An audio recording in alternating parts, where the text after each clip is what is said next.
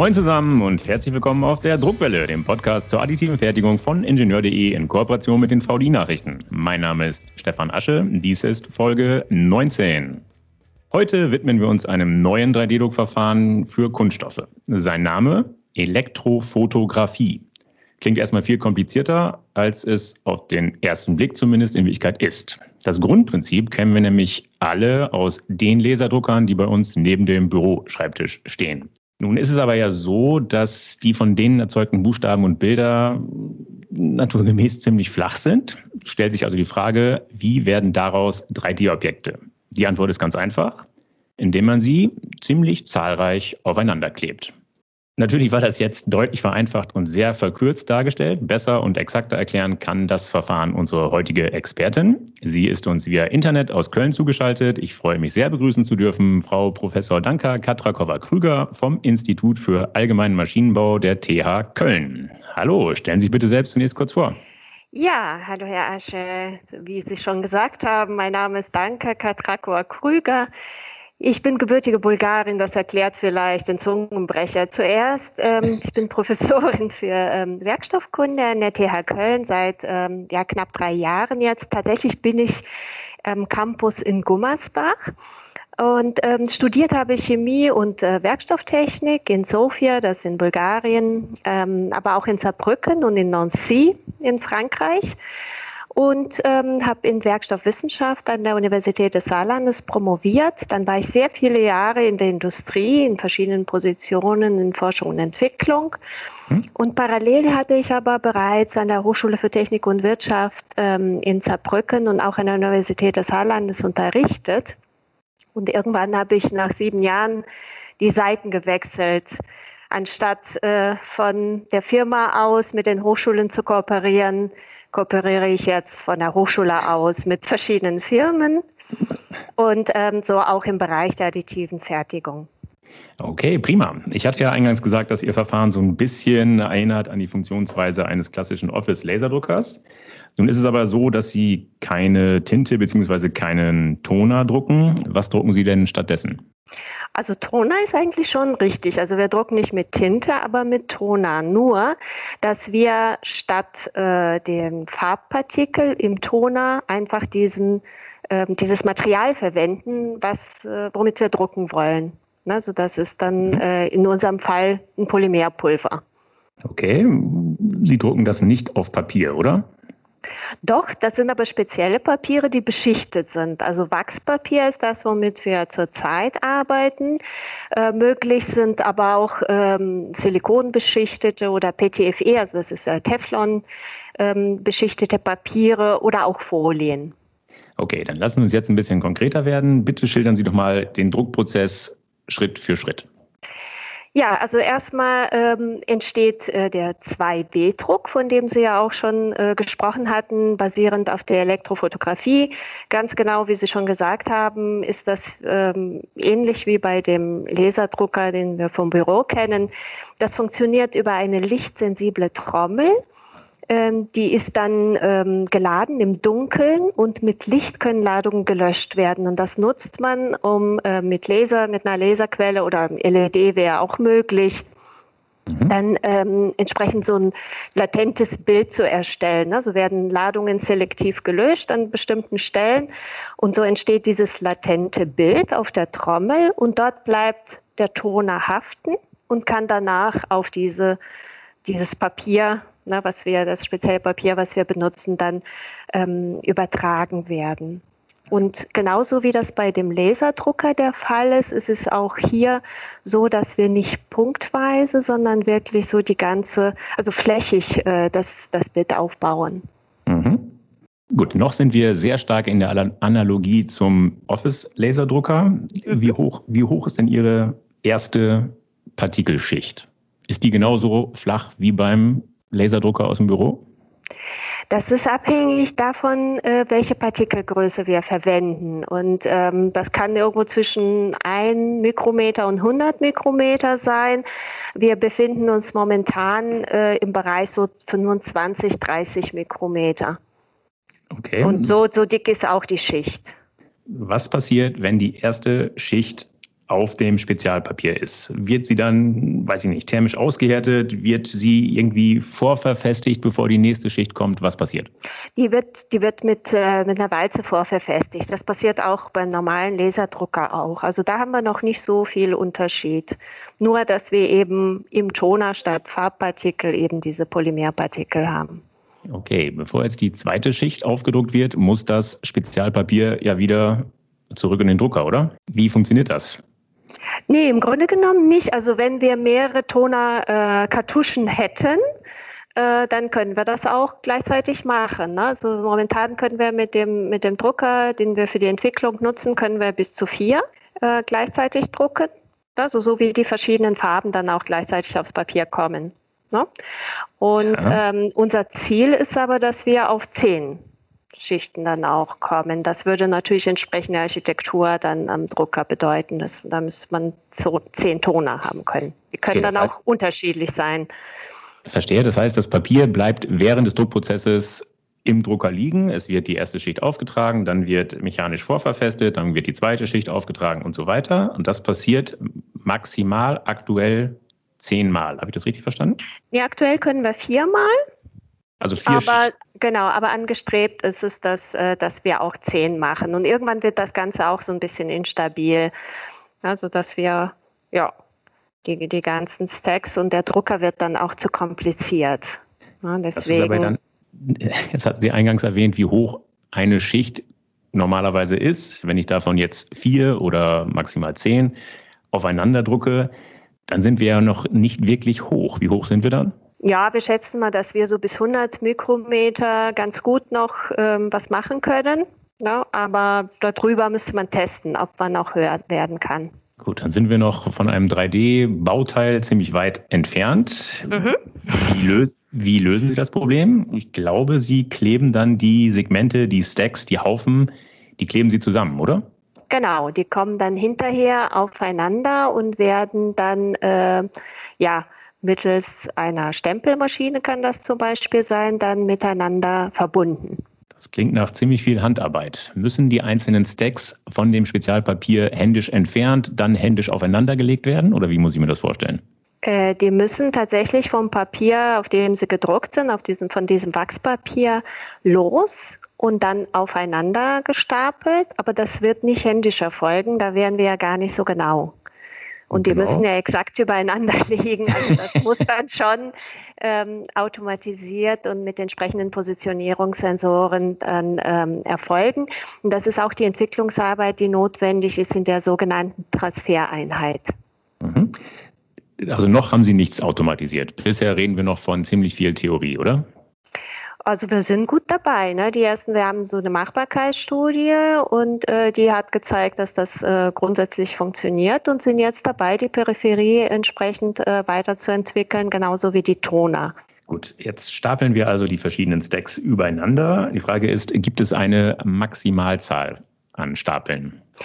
Das ist eigentlich davon abhängig, wie der Hub vom Stempel ist, ne? also wie hoch wir da öffnen können. Ne? Also und das äh, ließe sich ja gestalten. Also so gesehen sind wir nicht unbedingt begrenzt.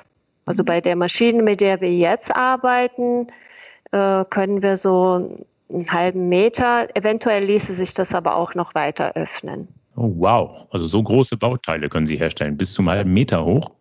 Also mit Sicherheit 30 Zentimeter, da, da sind wir absolut sicher und äh, wahrscheinlich können wir aber eben 50 auch, ja. Wenn ich jetzt so viele Stacks aufeinander klebe, entstehen ja ziemlich viele Nahtstellen. Sieht man die Nahtstellen von außen? Wie sehen die aus? Ja, also so ganz genau können wir es noch nicht sagen, weil wir noch nicht so wahnsinnig viele übereinander äh, gestapelt haben. Wir haben jetzt noch nicht so fertige Bauteile, weil wir noch in der Materialentwicklung sind. Mhm. Ähm, aber wir vermuten oder äh, gehen davon aus, dass die Nahtstellen sehr gut sind, dass die eigentlich sogar vergleichbar sind mit der Stereolithografie, weil wir mit sehr kleinen Partikeln arbeiten. Genau, sehr kleine Partikel und sehr kleine Schicht. Das heißt tatsächlich, mhm. die Oberfläche fühlt sich vor jeder Nachbehandlung schon so glatt an, wie man es von Bauteilen aus der Stereolithografie gewohnt ist.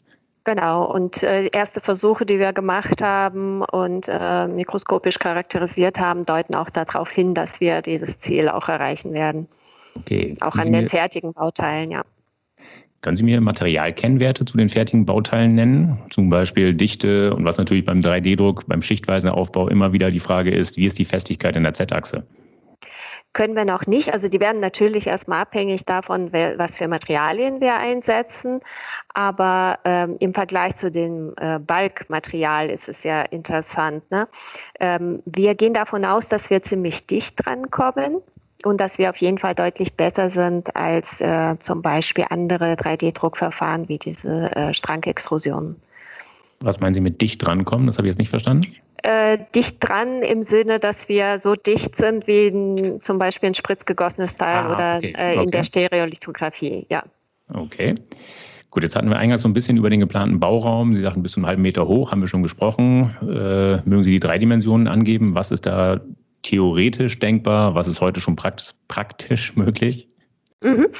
Also erstmal für den 2D-Druck äh, ließe sich das ja auch recht groß gestalten. Also man könnte auch bis zu drei Meter in die Breite gehen und auf endlos rollen. Ähm, aber begrenzend ist die Stempelmaschine im Prinzip. Ne? Und die, für die Entwicklung arbeiten wir jetzt mit einer Maschine, die 30 mal 30 Zentimeter kann. Äh, das wäre aber durchaus skalierbar. Also da könnten die auch äh, größer gestaltet werden. Oder was dann ein Vorteil ist, man, kann, man könnte auch einfach mehrere Maschinen nebeneinander, also falls man dann in der Geschwindigkeit oder also mehrere Bauteile dann gleichzeitig aufbauen wollte. Mhm. Grundlegendes Problem im 3D-Druck sind die bescheidenen Aufbauraten. Das heißt, es dauert ziemlich lange, bis ein Bauteil entstehen kann. Haben Sie eine Vorstellung davon, wie groß die Aufbauraten bei Ihnen sein können, beispielsweise in Kubikzentimeter pro Stunde? Also was wir anstreben für den 2D-Druck ist, dass wir in 5 Quadratmeter pro Minute arbeiten. Und dann, äh, klar, wenn wir dann so breit wären, dann käme auch einiges zusammen. Und ähm, mit entsprechender Transfereinheit, die vollautomatisiert ist, ließe sich das auch recht schnell äh, in die Stempelmaschine übertragen und auch die können dann mit hoher Taktung arbeiten. Eine Zahl mögen Sie mir nicht verraten?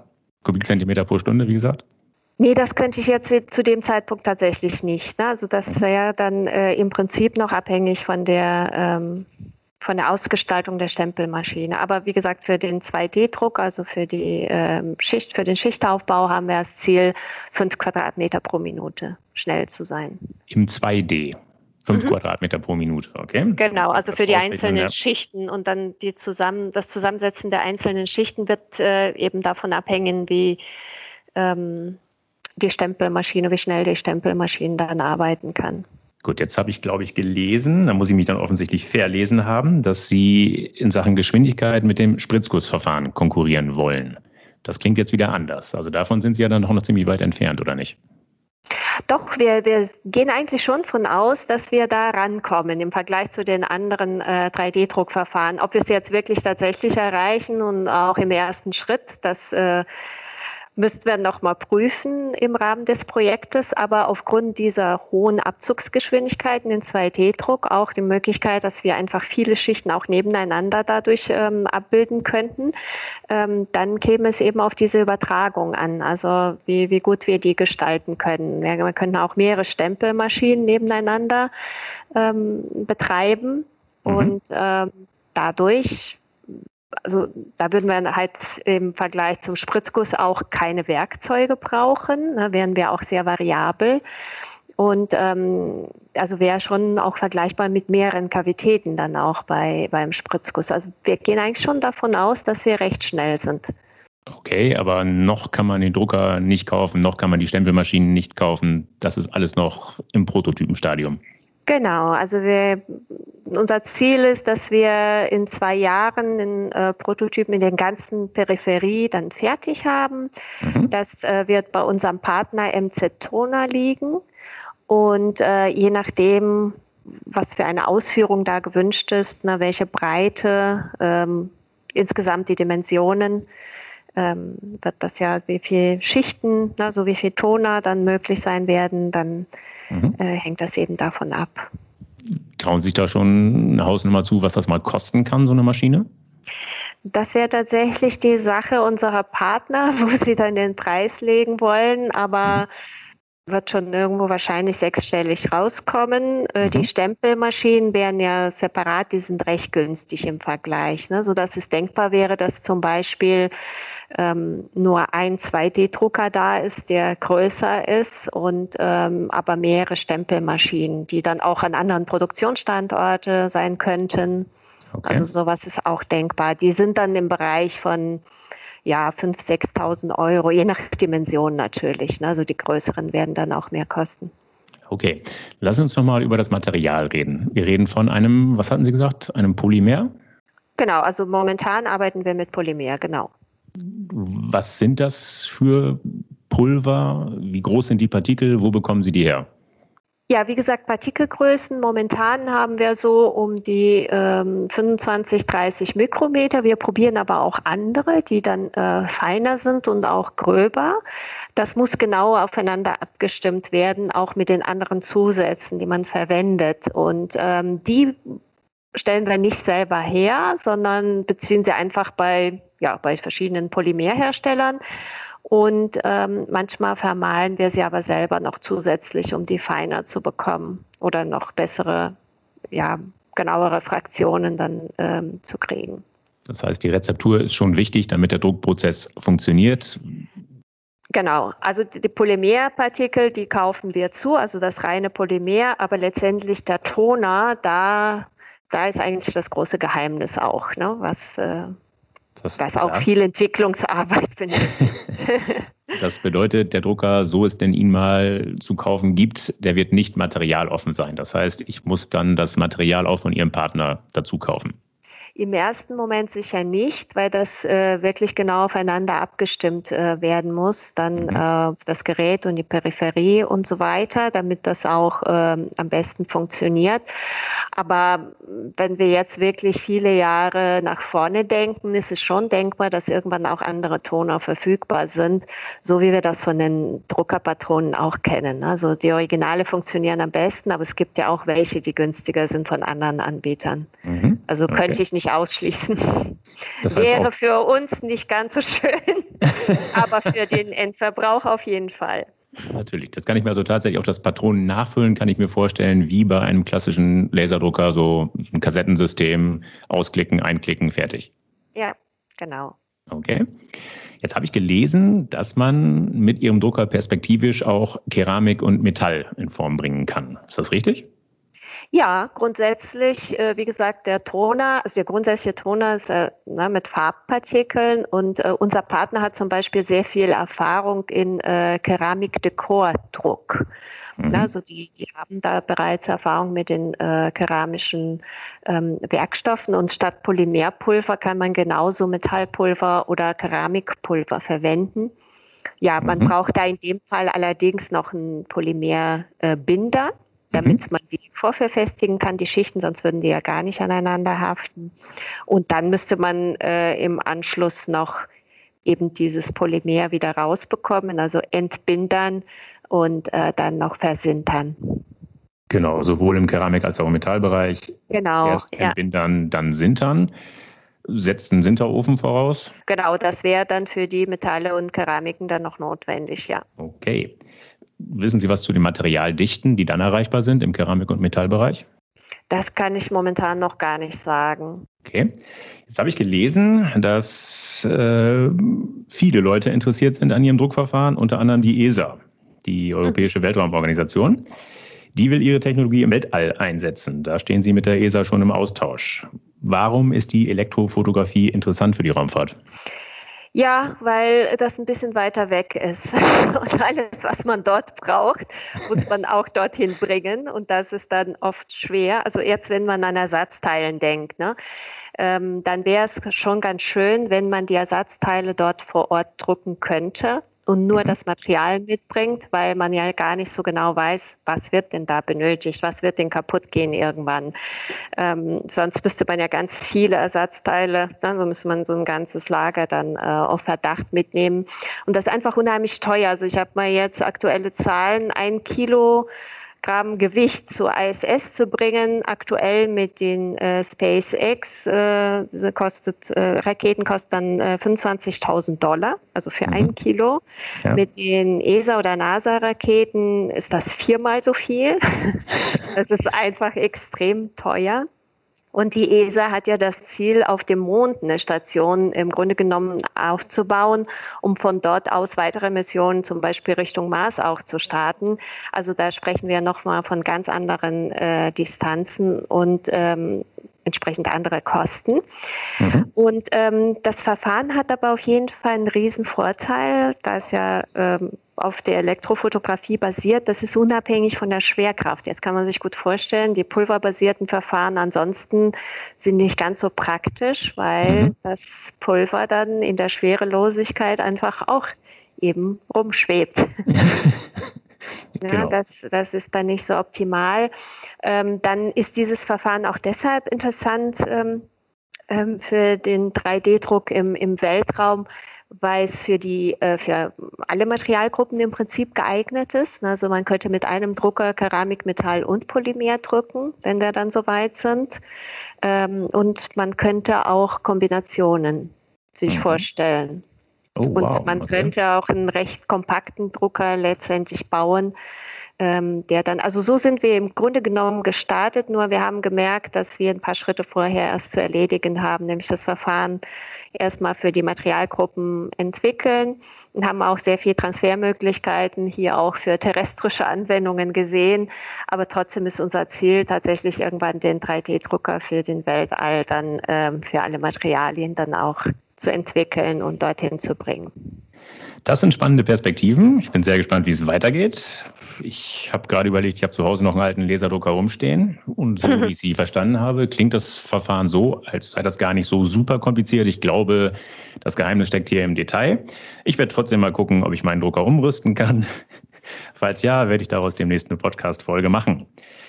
Für heute, liebe Frau Professor Katrakova-Krüger, liebe Hörerinnen und Hörer, ist aber Schluss, denn das war sie schon, die Folge 19. Ich hoffe, dass sie Ihnen gefallen hat. Dann empfehlen Sie uns gerne weiter. Sie finden die Druckwelle überall dort, wo es gute Podcasts gibt, also etwa auf Podigy, Spotify, iTunes, Google Podcast, Amazon Music Podcast und natürlich, last but not least, auf ingenieur.de. Wenn Sie Kritik äußern oder Anregungen geben wollen, dann freue ich mich auf Ihre Zuschriften. Sie erreichen mich unter der E-Mail-Adresse druckwelle.ingenieur.de.